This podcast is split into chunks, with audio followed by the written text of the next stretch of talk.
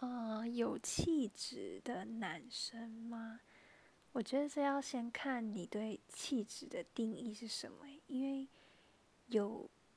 我觉得有分外表、外在跟内在的感觉。外在的话，我觉得有气质应该是，应该不是说就是真的像女生那种，就是温文儒雅那种感觉，或者很温柔，而是反而有质感的男生，就是。穿衣服啊，或是品味看起来是有质感的人，然后再我觉得内在的话，应该就是谈吐吧，